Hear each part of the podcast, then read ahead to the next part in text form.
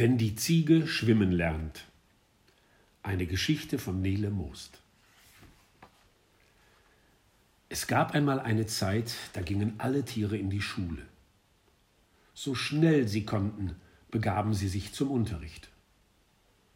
Am ersten Schultag saßen sie aufgeregt in ihren Bänken und waren neugierig. Als die Lehrer die Stundenpläne vorlasen, waren viele Ohs und Ahs zu hören. Es gab aber auch manche Is und Bus. Schwimmen finde ich gut, bellte ein Schüler. Das konnte er nämlich schon ein bisschen. Fliegen finde ich blöde, blökte ein anderer Schüler. Bei den Fächern Klettern und Laufen waren die Meinungen geteilt. Dann begann der Unterricht. Die Ente hatte in der ersten Stunde Schwimmen. Das machte ihr Spaß, denn schwimmen konnte sie gut. Am Ende der Stunde schwammen alle um die Wette. Die Ente erreichte als erste das Ziel, sie war sogar noch schneller als der Lehrer. Zufrieden schnatternd watschelte sie zur nächsten Unterrichtsstunde zum Klettern. Beim Klettern gab sich das Pferd gerade besonders viel Mühe. Es war nämlich schon beim Flugunterricht unangenehm aufgefallen. Im Fliegen hätte es beinahe eine Fünf bekommen und sollte jetzt zum Nachhilfeunterricht gehen. Der Kletterlehrer kommandierte gerade Erst die Arme, dann die Beine. Laut schnaufend klammerte sich das Pferd mit den Vorderhufen an den dicken Baumstamm, dann nahm es die Hinterhufe dazu. Jetzt bloß nicht loslassen, dachte es. Braves Pferd, sagte der Lehrer und war zufrieden. Das Pferd war erleichtert, aber es kam sich auch ein bisschen blöd vor. Jetzt war die Ente an der Reihe. Sie versuchte mit den Flügeln den Baum zu umklammern, aber so sehr sie sich auch gegen den Baumstamm drückte, der Pürzel war einfach im Weg. Geht nicht, schnatterte sie. Geht überhaupt nicht. Der Lehrer runzelte die Stirn. Und als der Fisch zum achten Mal versuchte, sich mit dem Maul am Baum festzusaugen und wieder der Länge nach auf den Erden plumpste, konnte der Lehrer nur noch mit den Achseln zucken. Dieser Schüler war ein hoffnungsloser Fall. Aber der Fisch hatte Glück. Gerade als der Lehrer ihm eine Fünf in sein Notenbuch schreiben wollte, ereignete sich ein Skandal. Der Fluglehrer schrie so laut, dass alle aufhorchten und neugierig zum Flugfeld liefen. Mit rotem Kopf beugte sich der Lehrer über die kleine grün-orange gestreifte Raupe mit den Klebefüßen. Du hast dir das also genau überlegt? Schrie er zum dritten Male. Ja, piepste die kleine Raupe. Ich habe mir überlegt, ich muss jetzt nicht fliegen. Jetzt habe ich erst einmal Hunger und bis zum Blatt kann ich auch kriechen.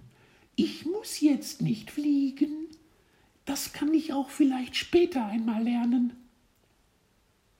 Daraufhin flog sie trotzdem, aber von der Schule, wegen allzu frechen Betragens.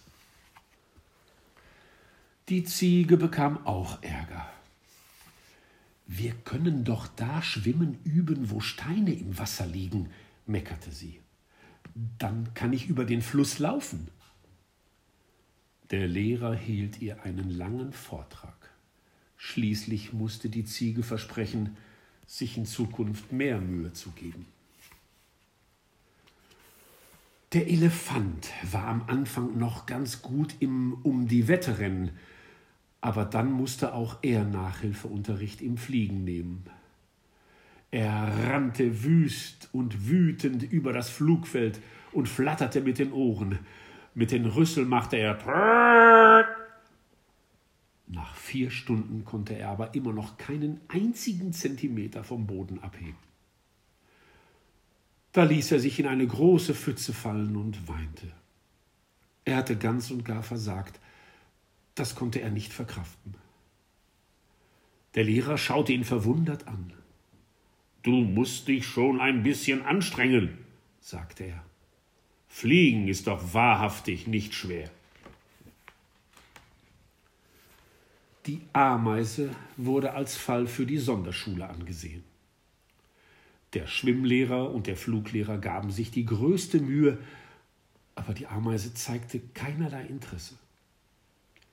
Höflich wartete sie stets deren Erklärungen ab, um danach sofort wieder ihrer Lieblingsbeschäftigung nachzugehen.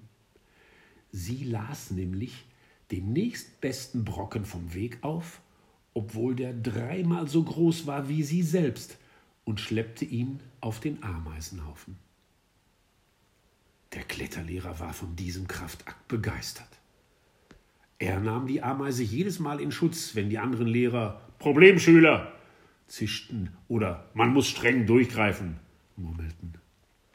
Aber, aber, aber, liebe Kollegen, sagte er dann milde lächelnd.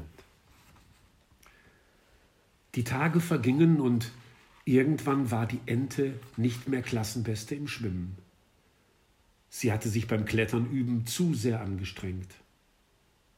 Das Ende vom Lied war, dass sie einen schrecklichen Muskelkater bekam.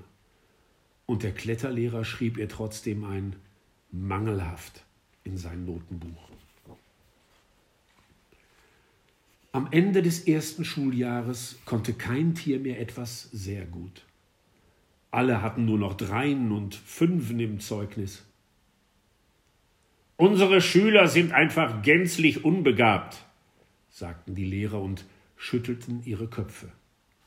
Dann schüttelten sie noch einmal die Köpfe und dann noch einmal und immer wieder, bis ihnen ganz schwindelig davon wurde.